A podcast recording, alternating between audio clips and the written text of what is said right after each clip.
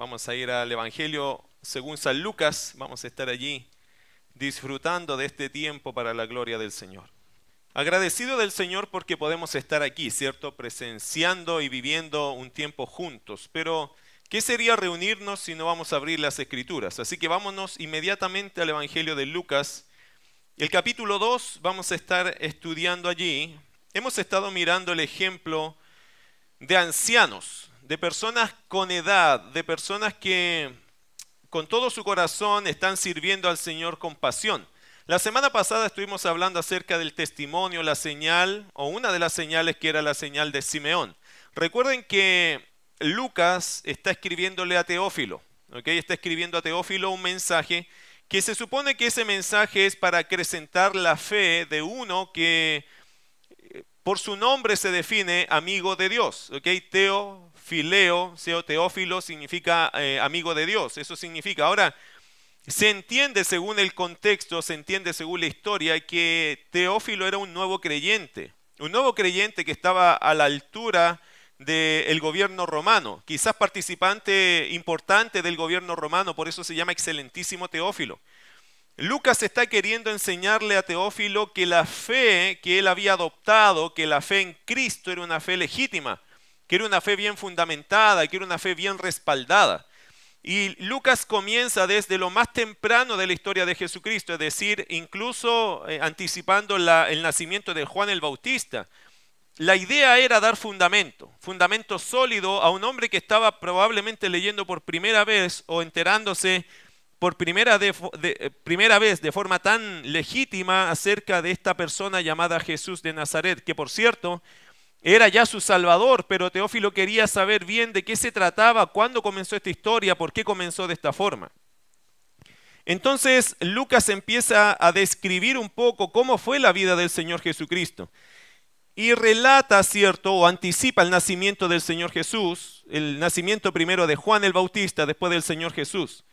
Ahora, eh, Teófilo lo que está, o lo que está haciendo Lucas en este minuto es dando tres señales Tres señales que fueron sumamente importantes para José, para María, pero también tres señales que fueron como tres lecciones para Teófilo diciendo, mira las escrituras y encuentra o valora en ellas que Jesús de Nazaret de verdad es el Mesías. ¿Cuántos de ustedes creen que Jesús es el Mesías verdadero? No lo cuestionamos, ¿cierto? No lo cuestionamos ¿por qué? Bueno, no deberíamos cuestionarlo por la sencilla razón, mis queridos hermanos, de que es la verdad de Dios. ¿Todo el mundo cree en Jesús de Nazaret? No. ¿Todo el mundo entiende el argumento? No. ¿Todo el mundo cree que Jesucristo de verdad es el Mesías? No. De hecho, el pueblo de Israel lo cuestiona, lo niega. Sin embargo, nosotros eh, cuando vemos los argumentos no podríamos decir que Jesús no es el Salvador. Jesús es el Mesías. Y Teófilo, que había, creo yo, conocido a Jesús hace muy poco tiempo, creo que Teófilo eh, está recibiendo de Lucas este, esta argumentación. Si bien es cierto, hay, un argumento para Teófilo, también hay tres señales que le están sirviendo a José y a María acerca de recibir a un niño tan particular como lo era el Señor Jesucristo. Imagínate algo, que Dios te dijera, ahora vas a cuidar a mi hijo. No es igual que cuidar al, hijo de uno, ¿cierto? Eh, uno sabe que el hijo de Dios es algo sublime, algo sobrenatural, algo único en su tipo. No le iba a ocurrir esto a nadie más en la vida. Solo a José y a María les, les tocó esta oportunidad que es única. Nadie más en la vida o la experiencia humano, humana iba a tener esta responsabilidad, esta tarea, este trabajo. Entonces yo entiendo también que Dios quería ayudar a María, a José a entender que esto que estaba haciendo o esto que iban a hacer era algo que Dios estaba respaldando con todo su corazón. Y era algo que Dios les iba a apoyar a ellos porque de verdad iba a ser único en su tipo este tipo de trabajo de labor. Muchos de nosotros hemos sido padres, sí, pero nunca del Hijo de Dios. Eso implica muchas cosas. De hecho, en el caso de José, recibió por ser el padre adoptivo, ¿cierto?, del Señor Jesucristo, eh, José recibió dos revelaciones, dos sueños, dos visiones para poder decir, saca al niño de acá porque lo van a venir a matar. después tráelo de vuelta y llévalo ah, de, regreso a, la tierra de Israel. Y después José le dice al Señor eh, que en esta tierra todavía hay gente que lo, que lo va a amenazar de muerte. Entonces se fue a Nazaret y desde ahí fue llamado Nazareno, ¿cierto? Y eso es por cumplimiento de la escritura. Por lo tanto, hermanos, lo que Jesús iba o lo que José y María iban a vivir con el Señor Jesús era totalmente especial, totalmente distinto y probablemente ellos podrían dar muchos consejos, pero no de cómo criar un hijo de Dios. ¿A quién de nosotros no aplicaría eso? A ninguno. Pero ellos tenían esa experiencia. Ahora hablamos la semana pasada de la segunda señal, que fue la señal del hombre del anciano Simeón, que fue quien estaba esperando de Dios una señal, que era ver al Hijo de Dios encarnado, para luego despedirlo. Y fue emocionante esa frase cuando dice Simeón, ¿cierto? En el versículo 29, ahora Señor, Lucas 2, 29, ahora Señor, despides a tu siervo en paz, conforme a tu palabra. Y eso fue muy lindo la traducción, ¿cierto? Es como, ahora Señor, despides al esclavo, al esclavo tuyo, conforme a tu palabra. Y es interesante que Simeón fue un hombre que se entregó al Señor de forma absoluta, sin reservas. Simeón fue un hombre consagrado que hasta el último día de su vida sabía que dependía todo de Dios. Y eso, hermano, es un gran mensaje para nosotros, saber que todo depende de Dios y lo que venga en adelante tenemos que servir al Señor. Amén. Todos somos servidores del Señor y nunca deberíamos olvidar eso. Quienes seamos en la vida, lo que logremos o lleguemos a hacer en la vida, bueno, eso está bien, pero sobre todo lo que lleguemos a hacer o a tener en la vida somos siervos del Señor. Y por eso el Señor necesita y requiere de nosotros. Estamos para servirlo a Él. Ahora vamos a la tercera señal, que es el encuentro con una mujer de Dios llamada Ana. Y me gusta esto porque Lucas, como ninguno de los otros escritores de los evangelios, o los otros evangelistas como Mateo, como Marcos, como Juan, Lucas hace una exaltación y creo que su mentalidad más griega, ¿cierto? Lucas como una persona no, no necesariamente judía, con una mentalidad más distinta que el judío, que se centra más en ciertas personas y personajes y sobre todo en lo que son los judíos, Lucas le hace un énfasis a otras cosas. Por ejemplo, Lucas cuando usted lo lee, Lucas le da más cabida eh, en el escenario a las mujeres. También a los ancianos, también a los niños. Hay algunos que también señalan a los niños, pero más es un ejemplo negativo. Pero Lucas considera a todas las personas que rodearon el ministerio del Señor Jesús de una forma más amplia que Mateo, que Marcos y que Juan. Que obviamente ellos estaban fuertemente inclinados al mundo judío. De hecho, si tú comparas Mateo, Mateo es muy difícil a veces de entenderlo porque su vocabulario, su lenguaje está dirigido a judíos. No es la misma cultura. Lucas en este aspecto considera a todas las personas que estuvieron involucrados en la vida del Señor. Y una cosa hermosa que hace Lucas acá es considerar mujeres también en el ministerio. Si no tuviéramos el Evangelio de Lucas, hermano, nunca entenderíamos que las mujeres eran parte del ministerio. Lucas muestra cómo mujeres estuvieron involucradas en el ministerio del Señor Jesús. Y por eso me gusta este Evangelio, porque es como una perspectiva más nuestra también, más como lo que nosotros diríamos y consideraríamos. Pero mira Lucas acá en la tercera señal, verso 36 al verso 38, Lucas nos está contando acerca de una mujer. Antes nos contó de Simeón, que era un hombre, pero ahora nos cuenta de una mujer. Como que Lucas quiere poner eh, en equilibrio que no solo son hombres los que sirvieron al Señor, lo cual es muy bueno, sino también hay hermanas o mujeres de Dios que también están involucradas en la obra. Querido hermano y hermana, tenemos que entender algo, la obra de Dios no se construye solo con hombres consagrados, también con mujeres consagradas. Amén. No, no escuché a las mujeres. Amén. Sí, cierto, la mujer también debe ser consagrada. Nosotros en la iglesia siempre, yo voy a enfatizar siempre que el hombre es el líder, debe ser el líder espiritual de su casa, pero eso no significa en ninguna manera que la mujer, que la esposa no debe ser consagrada al Señor también. De hecho, cuando una mujer es consagrada y se complementa con un hombre consagrado a Dios, es un tremendo aporte a la obra del Señor. Eso es sumamente importante. A veces las esposas descansan mucho en lo espiritual en el esposo y a veces los esposos descansan mucho en la vida espiritual de la esposa. Ambas cosas son desequilibradas. ¿Qué debemos hacer? Todos, todos los que somos creyentes deberíamos ser consagrados. Eh, quiero explicar el concepto consagrado, quizás no, no se entiende bien. Consagrado, mi querido hermano, es poner algo común aparte para servir al Dios Santo. Algo común, por ejemplo, ese bajo que tenemos allí es común, ¿cierto? Es común. Este micrófono es común. Este púlpito es común. Se pueden usar en diferentes lugares. Cuando se consagran, ¿qué significa? Que estas cosas se colocan, se usan para el Señor y únicamente para Él. Eso es consagrar. Que estas cosas no se van a usar para otras eh, actividades si no son actividades del Señor. Eso es consagrar algo. Por eso uno consagra su voz, uno consagra su cuerpo, porque estos cuerpos y estas voces y estos ojos y estos oídos y estas manos harán no las cosas comunes de otros cuerpos comunes, sino la voluntad de Dios. ¿Lo capta? Eso es ser consagrado. Que yo consagro mi mente, consagro mi vida, consagro mi tiempo, consagro mis dones y talentos, consagro mis recursos. Pongo aparte esto para que no sea común, sino que sea para Dios. Pregunta, después de explicarle eso, ¿usted es consagrado? ¿Usted es consagrada? Es una buena pregunta, ¿cierto? Después de explicar algo, siempre es bueno preguntarnos qué tan consagrado soy yo.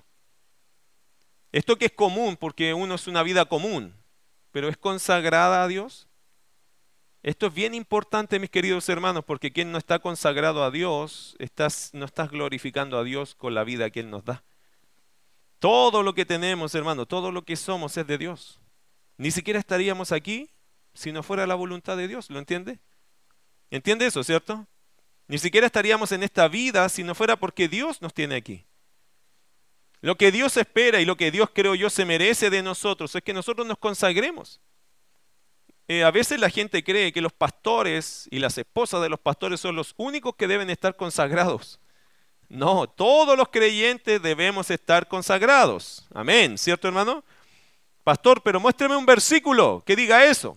Porque a mí toda la vida me han dicho que los pastores están más cerca de Dios. ¿Se ha dado cuenta que hay gente que nos dice eso, pastor, era usted, que usted está más cerca de Dios? Que a usted Dios lo escucha. Eh, yo le voy a citar un versículo, Romanos capítulo 12, porque algunos los veo ahí diciendo, yo creo lo mismo, pastor, que solo los pastores son consagrados, pero no. Mira Romanos capítulo 12, verso 1. Así que, hermanos, ¿lo tiene, cierto ahí? Romanos 12, 1. Esto es para que todos entendamos que la responsabilidad de la consagración es de todos, no solo de los pastores o las pastoras, no, las esposas de los pastores. ¿Qué dice Romanos 12.1?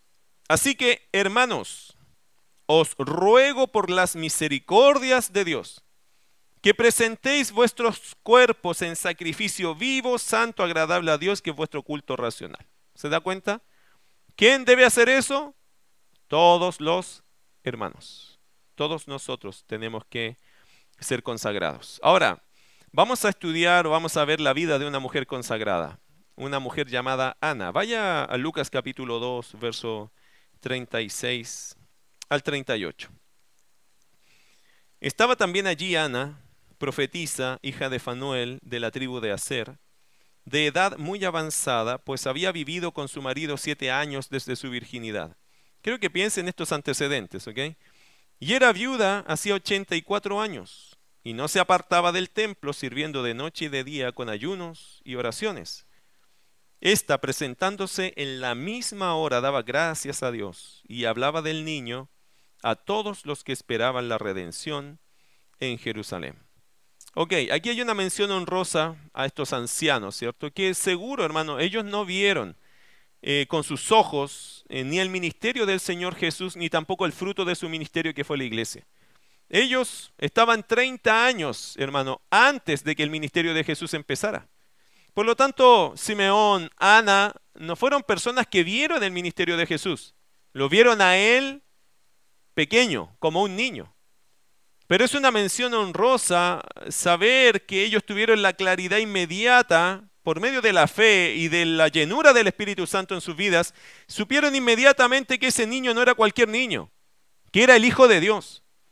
Y hermano, es relevante saber que a pesar de los años, ellos eran personas que habían guardado su consagración y su, perseverancia en Cristo. Ellos tuvieron claridad inmediata por medio de la fe de lo que sería la vida, ministerio, incluso la muerte del Señor Jesús. Increíble. Vieron al niño y ellos supieron inmediatamente, este es el Redentor, el que viene a vivir y a morir por Israel y por todo el mundo. Ellos lo supieron de una forma increíble. Ahora, la tercera señal fue un encuentro con una mujer de Dios llamada Ana. ¿Hay alguna hermana aquí que se llama Ana? No hay ninguna. Qué pena.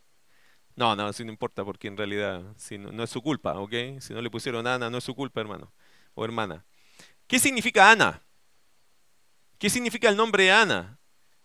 Bueno, el nombre Ana viene de la, del nombre hebreo Hana, que se entiende como llena de gracia, benéfica, compasiva. Eso significa Ana. Su nombre podría significar entonces la que es compasiva. ¿ok? Eso es el nombre Ana. Ahora, su historia. La historia es más interesante que su nombre en realidad. Mire versículo 36. Estaba también allí Ana, profetisa. Hermano, ¿hay profetizas? La palabra profetiza, ¿qué significa? Bueno, algunos dirán, bueno, era una mujer que podía ver el futuro. Eso es una bruja. ¿Ok? Esa, es otra cosa. ¿Qué es una profetisa? En la escritura, mis queridos hermanos, a veces se confunde el concepto como profetiza, pero cuando se habla aquí de Ana como profetiza, se habla de una mujer que proclama la palabra de Dios. ¿Ok? Es una, para que usted lo entienda, no significa que daba nueva revelación. No significa eso, sino que era una maestra de la palabra del Antiguo Testamento. Ella conocía, era maestra de la escritura, era una mujer que enseñaba con claridad lo que el Antiguo Testamento nos dice. Eso es, cuando dice que Ana era profetisa, era una mujer que conocía muy bien, con mucha profundidad las escrituras. ¿Qué más dice el texto? Hija de Fanuel de la tribu de Aser, de edad muy avanzada y aquí es donde hay dos formas de entender esto. La traducción a veces no nos ayuda tanto. Usted sabe que nuestra Biblia viene de una traducción en el griego. Y a veces la traducción no, no te ayuda tanto en la claridad para saber de qué se trataba.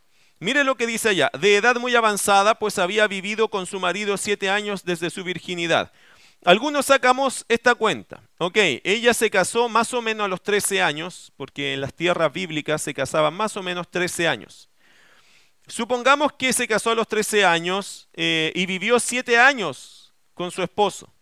Su esposo muere y el verso 37 dice, y era viuda hacía 84 años. Entonces uno saca la cuenta, 20 más 84, ¿cuánto es? 104 años. Eso es lo que más o menos si usted lee algunos comentarios, a veces la gente va a pensar, ella tenía 104 años. Pero hay otra lectura que dice lo siguiente. Cuando dice el verso 37, es como otra forma de traducirlo, entonces no se sabe bien cuál de las dos posibilidades es. Verso 37, y era viuda hacía 84 años. Y esa expresión, algunos piensan que en la suma total de la vida de Ana, ella tenía 84 años. Que siendo viuda y todo, ya tenía en ese minuto 84 años. Bueno, no sabemos cuál de las dos formas es más precisa. Pero ninguna de las dos formas, digámoslo así, si tenía 104 o tenía 84, porque no sabemos en la cultura de Lucas tampoco en el tiempo de Jesús, quizá 84 años en ese tiempo era bastantes años en ese tiempo. Recuérdense que mucha gente vivía mucho menos. Hay culturas que viven de promedio 60 años. Bueno, lo que está diciendo Lucas no le quita en nada el énfasis de que era una mujer con muchos años y que a pesar de sus muchos años estaba sirviendo al Señor con pasión. Eso es lo que está queriendo comunicar Lucas. Si eran 104, a mí me gusta más que sean 104 porque siento que es más impresionante. Pero en realidad Lucas no le está, o sea, la traducción tampoco nos quita eso. Lucas no quiere quitar ese énfasis de que eran una mujer de muchos años ya sea por la cultura, porque en nuestra cultura 84 hoy día como que no es tanto, ¿cierto? Igual es harto, pero no tanto. Nosotros hoy día ya queremos vivir 100 años, 120 años. De hecho, la ciencia está diciendo que naturalmente el hombre podría llegar a vivir hasta 120 años. Pero en el tiempo que se citó este caso, se admiró algo. Es una mujer de mucha edad y que aún está sirviendo al Señor con todo su corazón. Eso es lo que Lucas está queriendo comunicar, ¿cierto? Si usted lo lee en el pasaje, ya sea 104, 84, ella dice, o dice Lucas, que era una mujer sumamente consagrada. ¿Cómo sabemos eso? Versículo 37. Ahora, hermanos, mire lo que dice, y era viuda hacía 84 años y no se apartaba del templo, sirviendo de noche y de día con ayunos y oraciones. Era una mujer, mis queridos hermanos, la fidelidad de una persona que tenía una gran cantidad de años era admirable. Lucas creo yo quiso resaltar eso. Una viuda, otra cosa, una viuda en las tierras bíblicas, hermanos, se, se asimila inmediatamente que era una persona con muy pocos recursos. ¿Cuáles eran los pobres de la tierra en el tiempo de Jesús? Los ciegos, porque eso era la realidad en ese tiempo. Las personas lisiadas, parapléjicos, etc. Y las viudas. Eran los tres tipos de personas que en las tierras bíblicas se le llamaban los pobres de la tierra. ¿Por qué? Porque no se podían mantener o sustentar. Porque estaban como desprotegidos socialmente. Por eso usted va a ver en las tierras bíblicas o en los evangelios, usted va a ver a ciegos mendigando. Hoy día no es así, ¿cierto? En nuestra cultura no es así porque muchos de ellos trabajan, se le apoya, hay un sistema no, sé si para todos, pero para muchos hay un sistema que les permite autosustentarse. Pero en las tierras bíblicas eso no pasaba. Por eso el ciego en las tierras bíblicas mendigaba, porque tenía necesidad. La viuda eh, no era una persona que mendigaba necesariamente, pero siempre se supo que sus ingresos eran sumamente escasos. De hecho, creo que Lucas es el que relata eh, la ofrenda de la viuda, ¿se acuerda? Que eran dos blancas que ella echó ahí a, las ofrendas en el templo, eso hermano es una ofrenda mínima. Es como que hoy día nosotros quisiéramos darle al Señor, ahora de ella era lo máximo, pero entiéndase que en cantidad eran como 100 pesos de hoy. O sea, ¿usted para qué usa 100 pesos hoy día? Para equilibrar la silla o la mesa, ¿cierto? Porque no lo usa para comprar, ya no alcanza para nada. Bueno, eso era como la, la cuota que ella estaba dando. ¿Era poco o era mucho? Bueno, según quién. Porque a los ojos de Dios, a los ojos del Señor, eso fue más que lo que estaban dando los ricos. Porque si eso es todo lo que tú tienes y lo estás dando para, por amor al Señor y por fe, eso vale más que lo que dan otros que les sobra, ¿cierto? Eso es lo que el pasaje nos enseña. Bueno, Ana era viuda, mis queridos hermanos. Ana era una mujer que podría haber estado como sufriendo de una situación social de una condición, estaba sola. Sin embargo, Ana, Lucas aquí resalta la fidelidad de ella, que en sus años dorados, como diríamos nosotros hoy, estaba viviendo con total pasión su fe y su entrega. Ahora quiero que haga un ejercicio mental. Recuerden la Biblia cuántos ancianos o cuántas personas llegaron a ser ancianos y que seguían sirviendo a Dios. Haga un ejercicio mental. ¿Ha leído su Biblia, cierto? De Génesis y Apocalipsis, diez veces por lo menos, ¿cierto? En su vida. Y en bajada también. Bueno, eh, usted ha leído su Biblia, ¿cierto? Bueno, haga un ejercicio mental. ¿Cuántos ancianos o cuánta gente tú conoces de la Biblia o recuerdas de la Biblia que vivieron su juventud y llegaron a la ancianidad sirviendo a Dios, siendo fieles? Bueno, yo podría recordar, por ejemplo, a Abraham. Podría recordar a Jacob, también. Podría recordar a José, también. Podría recordar a Moisés, ¿o no? Podría recordar a Josué. Yo y mi casa serviremos al Señor o a Jehová. Podría recordar a David. Podría recordar a Samuel. Podría recordar a Jeremías. Podría recordar a Daniel. Podría recordar a Simeón y a muchos otros en realidad. Hay muchos ejemplos de creyentes que fueron desde jóvenes fieles al Señor y se mantuvieron fieles hasta el final de sus días. ¿Por qué? Yo creo particularmente esto, mis queridos hermanos, cuando Dios te llama, Dios te llama. No hay cuestionamiento en eso.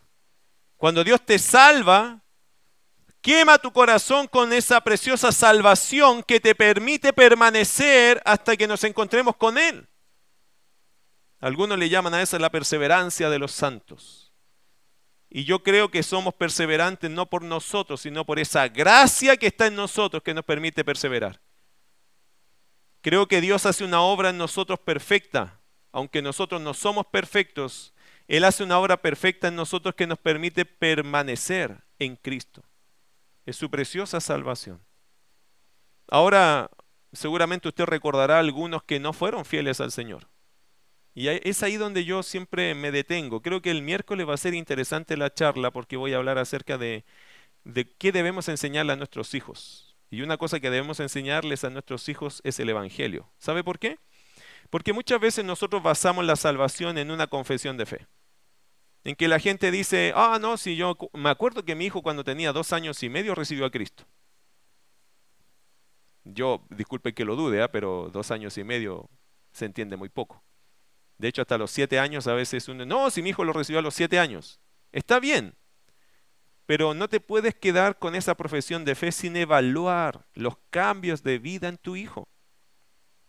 No te puedes hacer el ciego ni el sordo si tu hijo no tiene un cambio de vida sustancioso, real. Ay, pero que yo he escuchado a padres que me dicen, pero pastor, mi hijo recibió a Cristo a los nueve años y, y hasta se bautizó. Este, este no es el punto de la salvación. El punto de la salvación es este. ¿Tu hijo se parece más a Jesús hoy día que ayer? Y si la respuesta es no, necesitas hablar con él a ver si entiende el Evangelio de verdad, porque el Evangelio ¿qué es? En esencia, hermano, de modo que si alguno está en Cristo, es un nuevo nacimiento, ¿no? Cuando tú naces de nuevo, tú tienes una nueva vida en Cristo. Cuando tú tienes una nueva vida en Cristo, tú tienes otros propósitos, otra forma de ver la vida. Por eso cuando llegamos al tiempo de la adolescencia, cuando vamos creciendo y vamos soltando las amarras de los padres, es ahí donde la fe, mis queridos hermanos, se empieza como a exponer. Empezamos a vivir nuestras propias convicciones. Y es ahí donde muchos jóvenes se dan cuenta que no son salvos, aunque hicieron una decisión por Cristo cuando eran pequeños, pero se dan cuenta en la práctica que eso fue solamente de palabra y no de corazón. Por eso es allí muy importante el ministerio adolescente. Es muy importante que nuestros hijos estén en un ministerio porque es allí donde quizás van a conocer a Cristo de verdad. ¿Fue malo que cuando pequeños profesaran a Cristo? No, no fue malo, pero ahora tienen que ellos hacer de eso algo propio apropiarse de la salvación, pero ahora por convicción propia, convencidos ellos en su intelecto y en su corazón de su condición espiritual. Eso es sumamente importante porque si no, hermano, podemos criar una generación perdida dentro de la iglesia. Hoy día hay un montón de gente en las iglesias, hermano, jóvenes, que no tienen idea qué es el Evangelio, pero son hermanos, son creyentes, según ellos, participan de los cultos y la mayoría son músicos. No, son un montón de gente que participa de un montón de ministerios y uno les pregunta, pero tú leíste tu Biblia, no, tú oraste, no. Eh, ¿Y dónde andabas ayer? Bueno, me invitaron a una fiesta, entonces como que los pies me picaron y me fui, pero ya volví, ya. Y uno dice, ¿y estos son salvos? No, no son salvos, hermano. Por lo menos no se nota.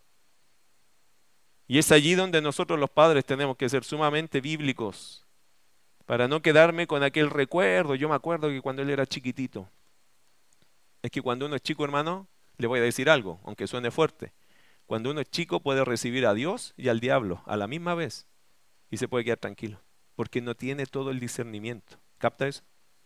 Ese es el asunto. Por eso la palabra tiene que traer convicción, y en esa convicción la persona tiene que responder. Si no, podríamos estar criando una generación de canutos evangélicos, lo que usted quiera, pero sin una relación con Dios. Se saben todo el tejemaneje de una iglesia, pero no conocen a Cristo. No viven su fe, por lo tanto.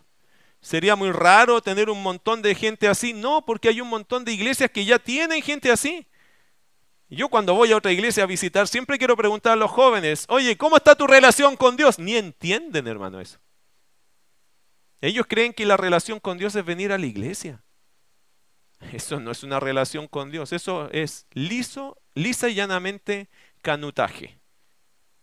Ser evangélico. Es decir, si usted viene al culto y no tiene una relación con Dios, usted viene a hacer un proselitismo evangélico. Pero ¿cuál es tu vida cristiana? La vida cristiana no se comprueba dentro del templo, se comprueba ¿dónde? Afuera, en medio del mundo. Amén.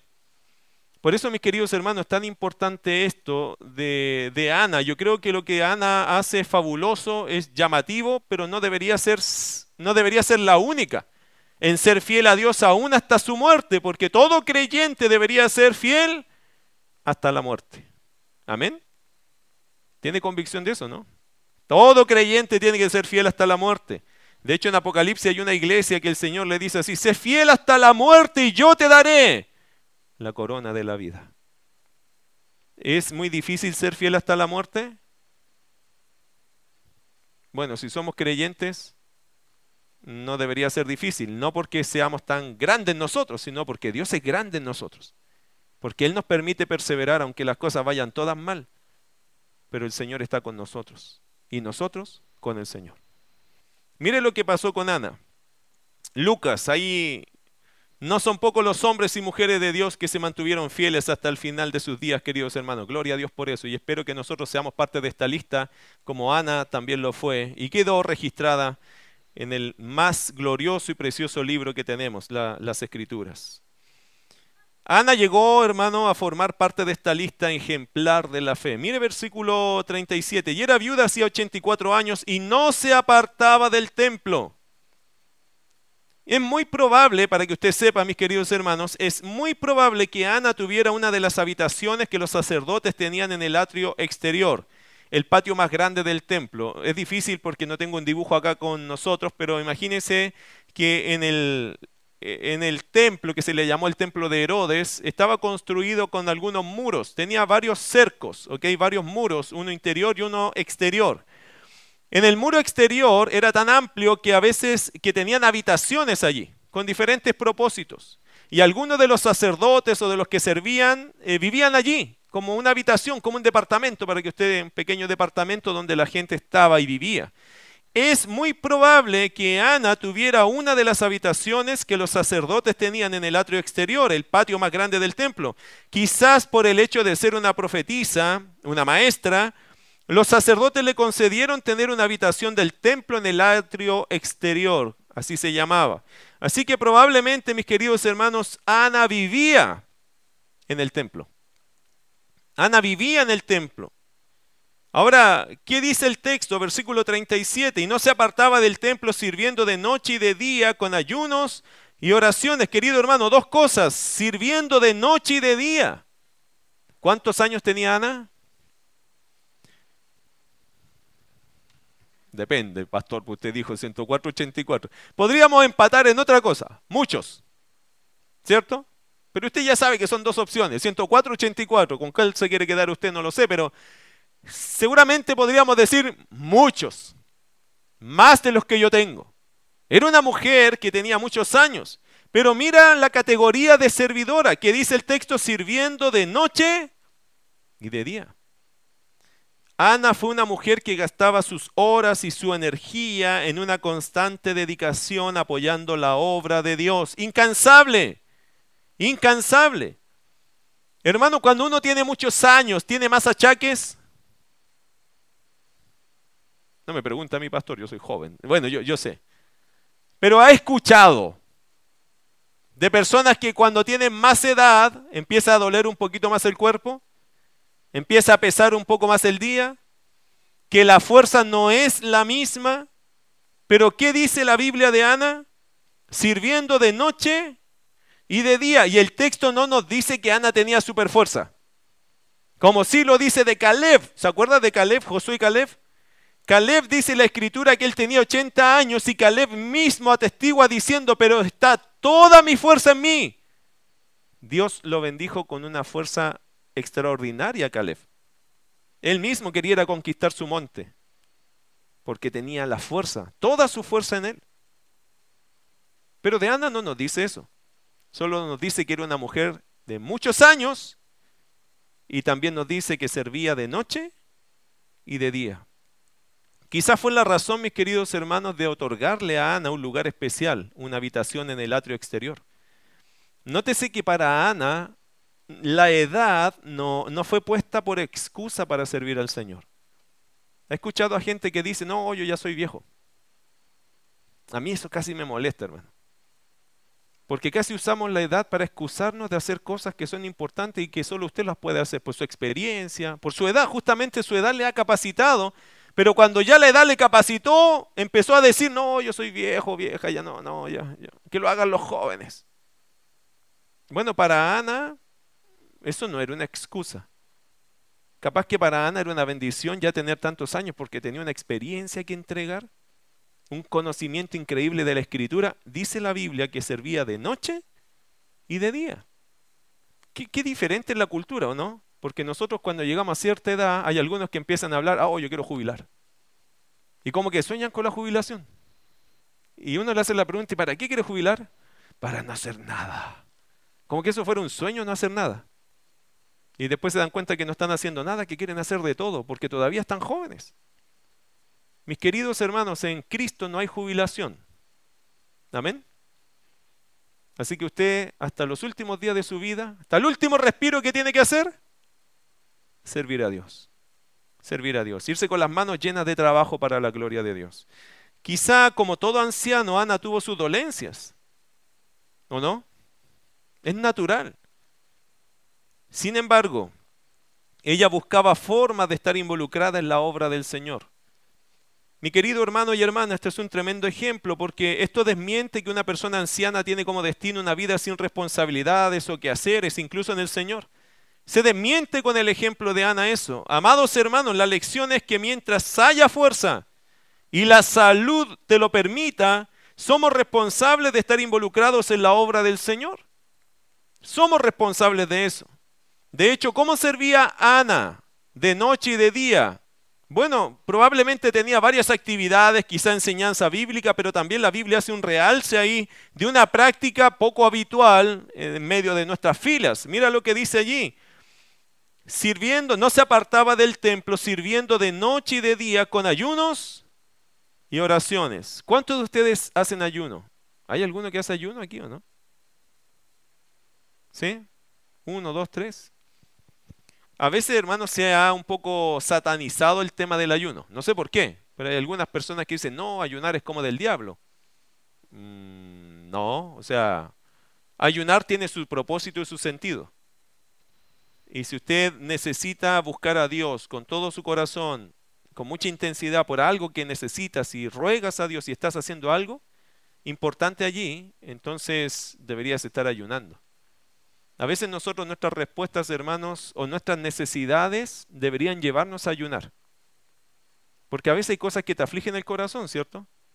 Bueno, cuando hay algo, hermano, que de verdad te está comiendo por dentro, que te está afectando demasiado. Si hay algo allí que de verdad necesitas pedirle a Dios una fuerza, pero especial, una, algo especial, ayuna por eso.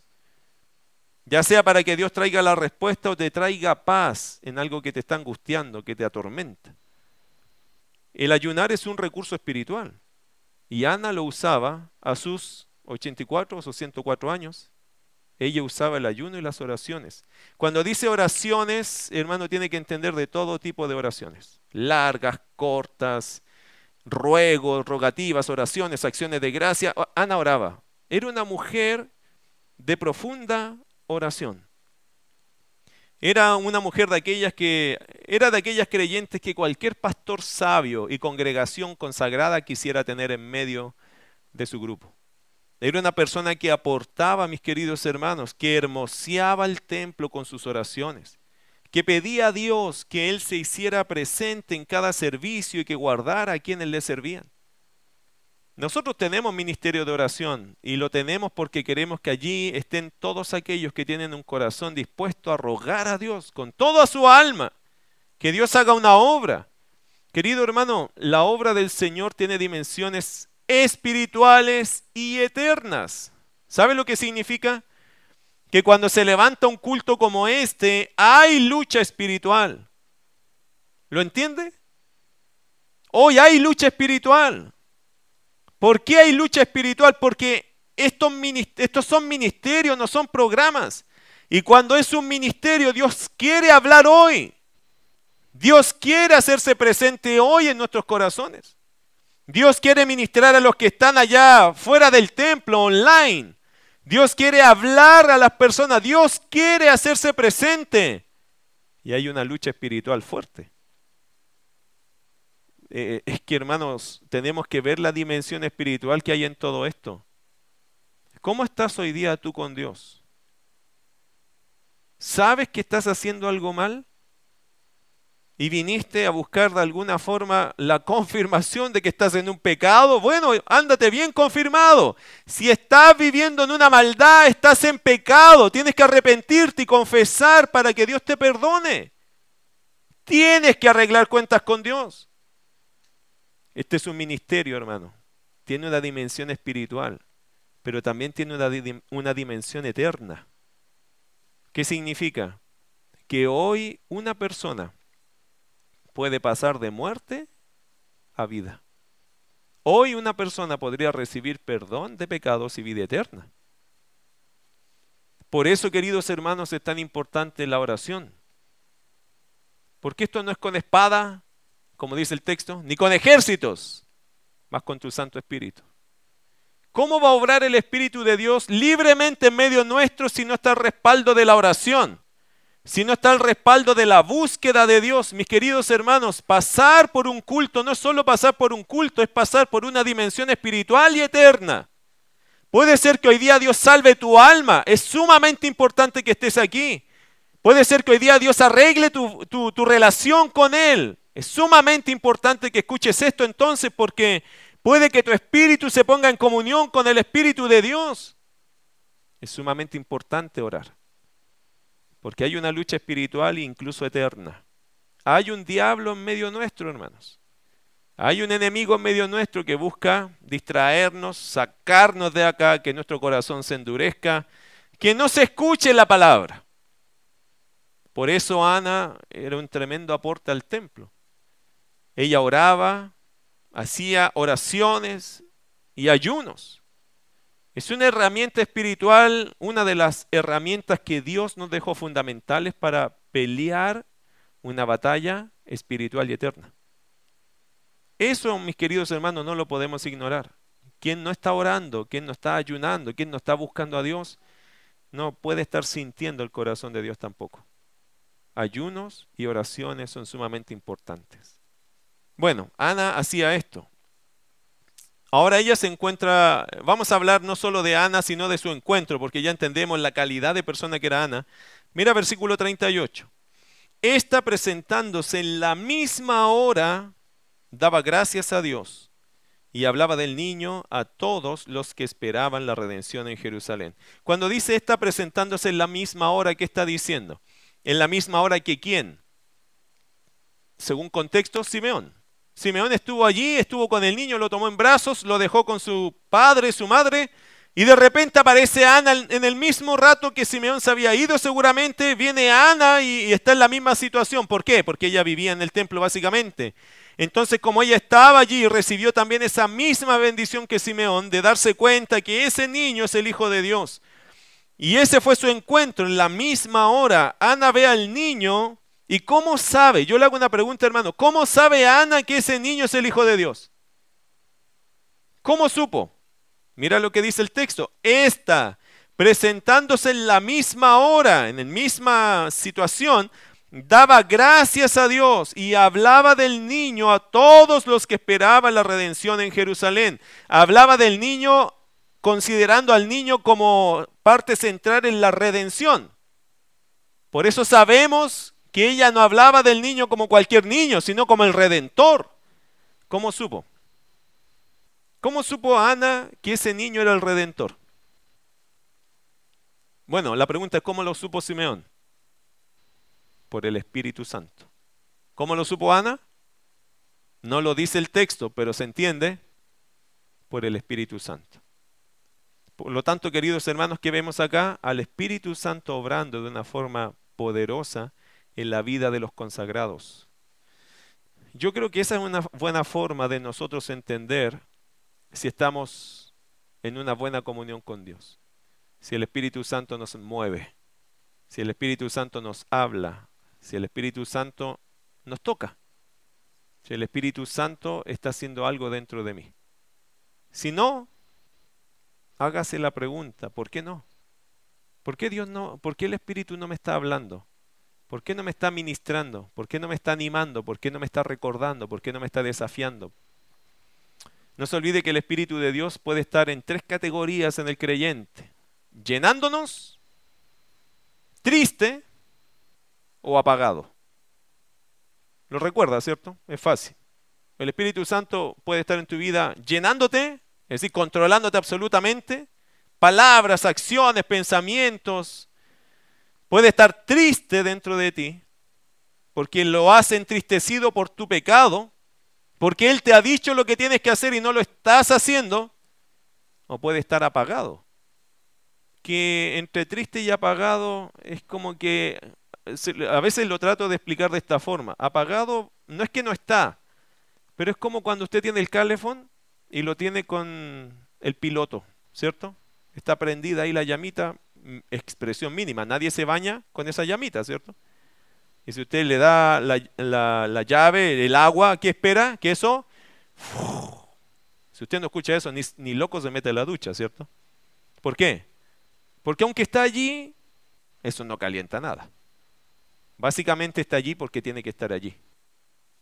Yo a veces trato de explicar, eso es como el estar apagado el Espíritu de Dios. Está allí porque el Señor prometió que tiene que estar allí pero no está calentando nada, no está haciendo ningún efecto en la vida de la gente. Está como apagado.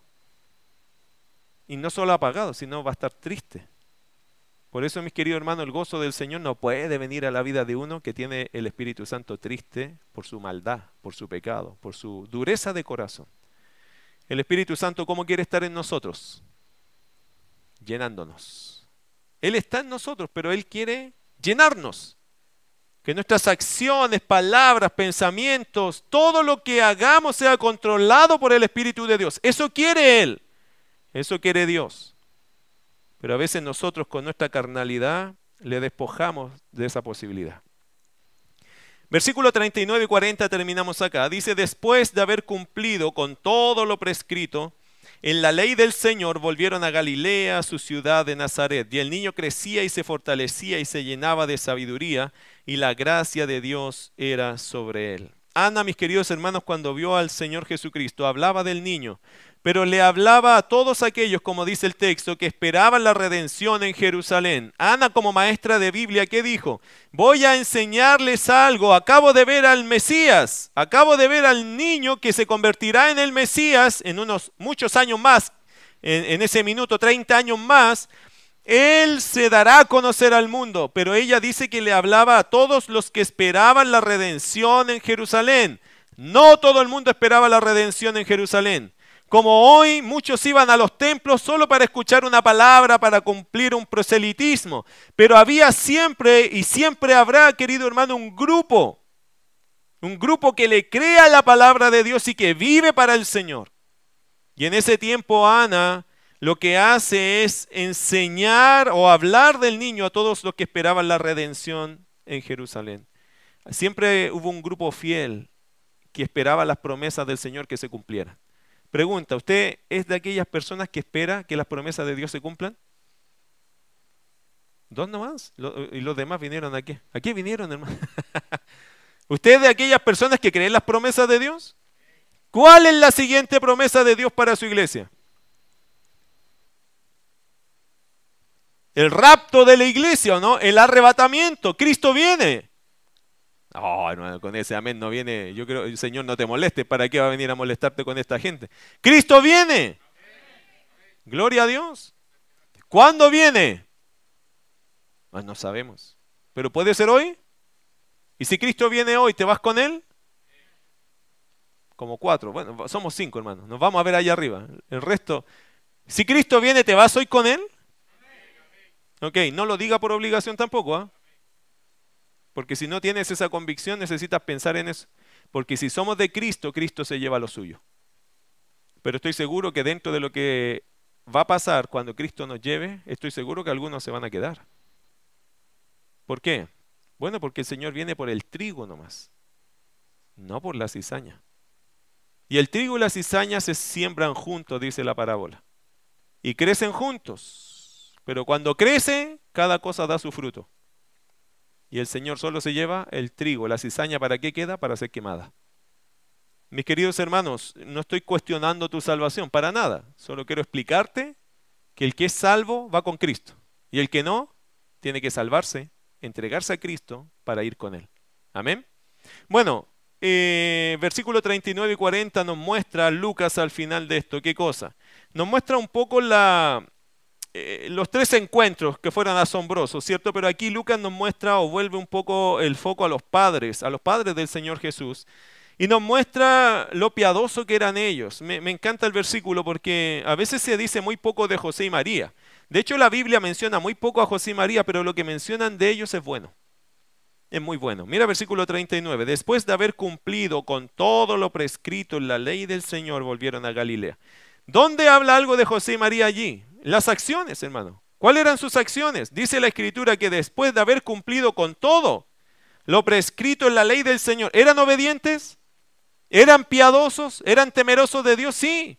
José y María se comprometieron no solo con el Señor Jesús, ellos ya estaban comprometidos desde antes a guardar la ley. Era un hombre, una mujer piadosa. Dios supo dónde poner, en las manos de quién poner a su hijo de un hombre y una mujer que él estaba seguro que obedecerían. A pesar de todo lo que les tocaría obedecer, ellos lo harían.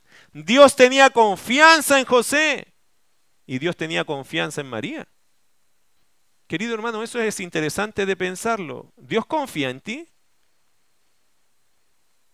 ¿Usted cree que Dios tiene confianza en ti? Yo no sé, en realidad es una buena pregunta. Pero si le preguntáramos a Dios, Dios, ¿tú confías en mí?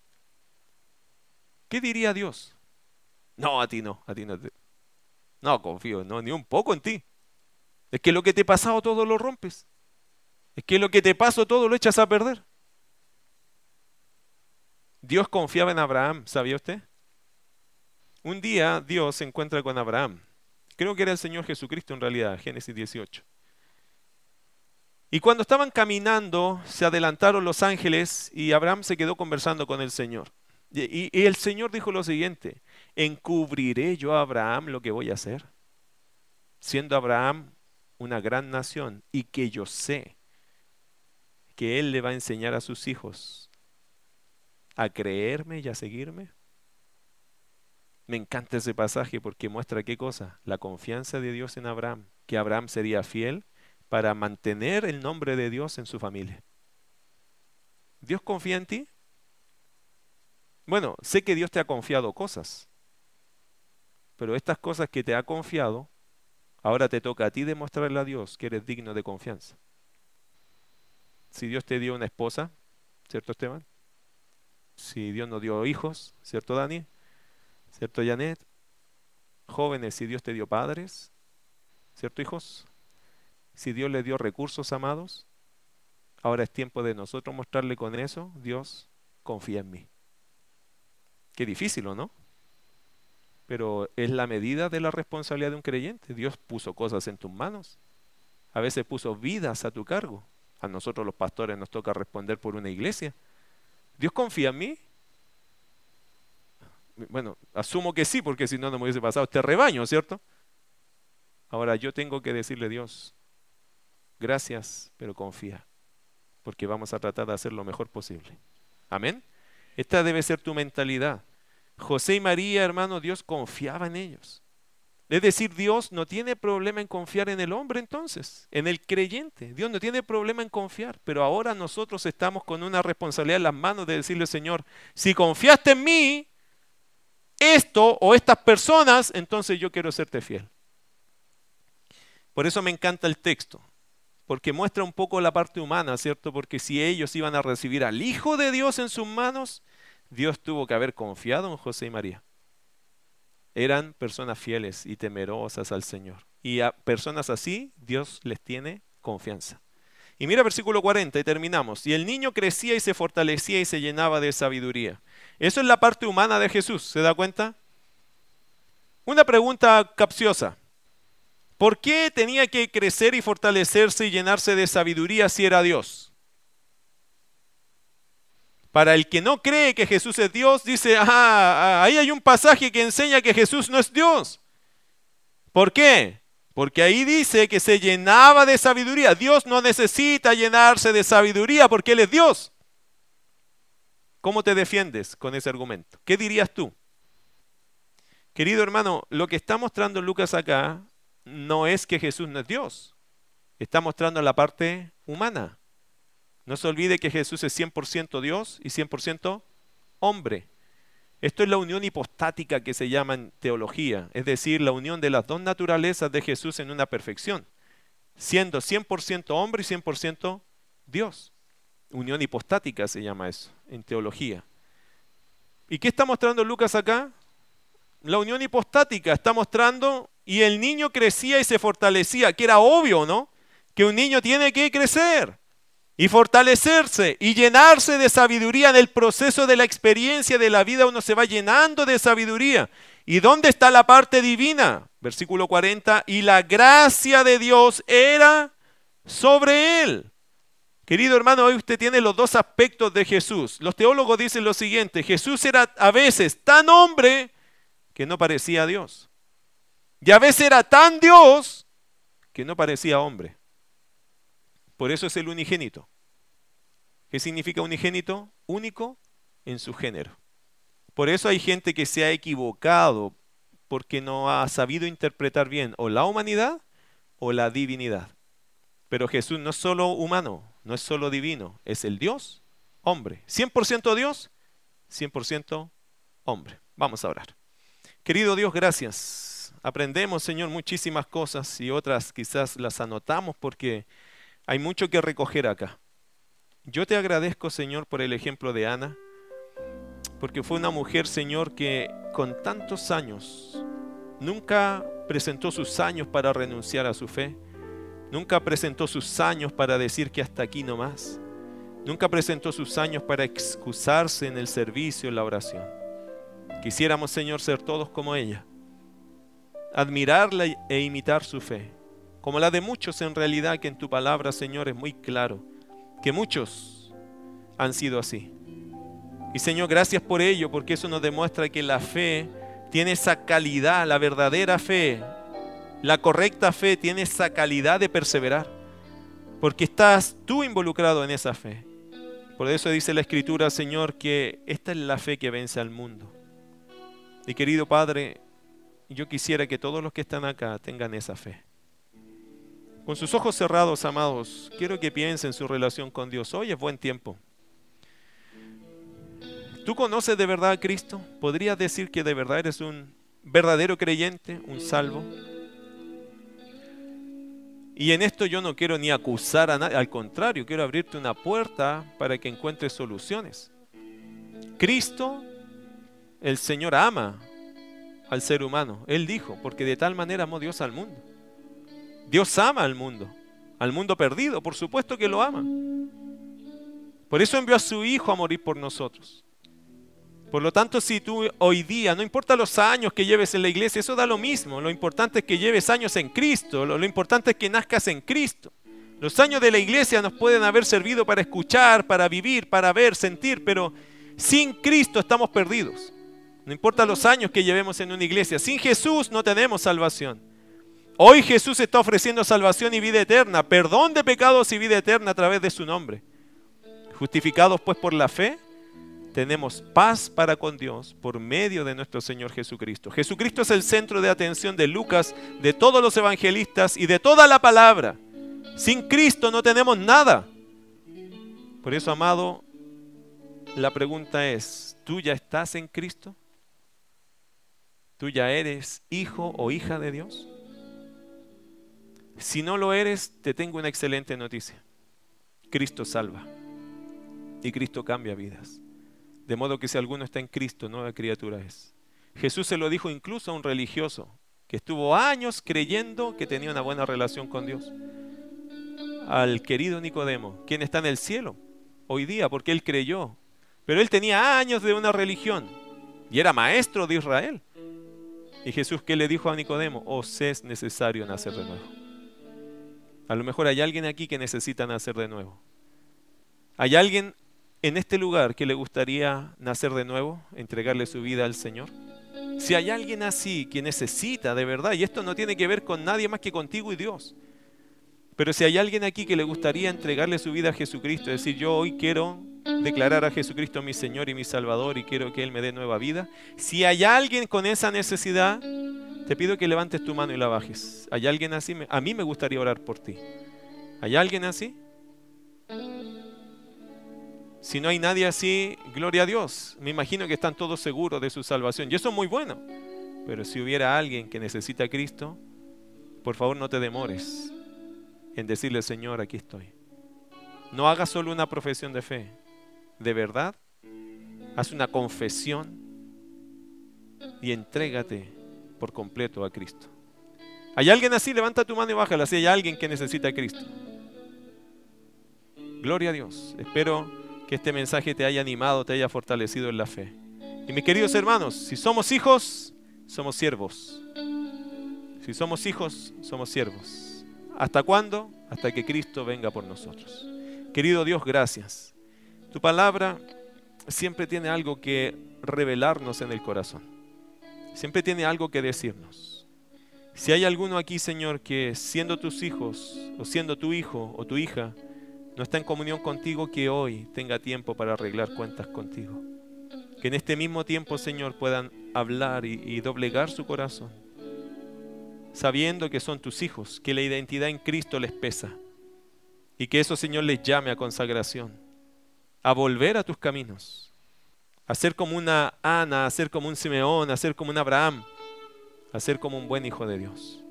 Te pido, Dios, que todos nosotros podamos ser envueltos en ese pensamiento. Necesito ser un buen hijo. Y si soy hijo, ser un buen siervo. Gracias querido Padre. Te bendecimos a ti en el nombre de Jesús. Amén.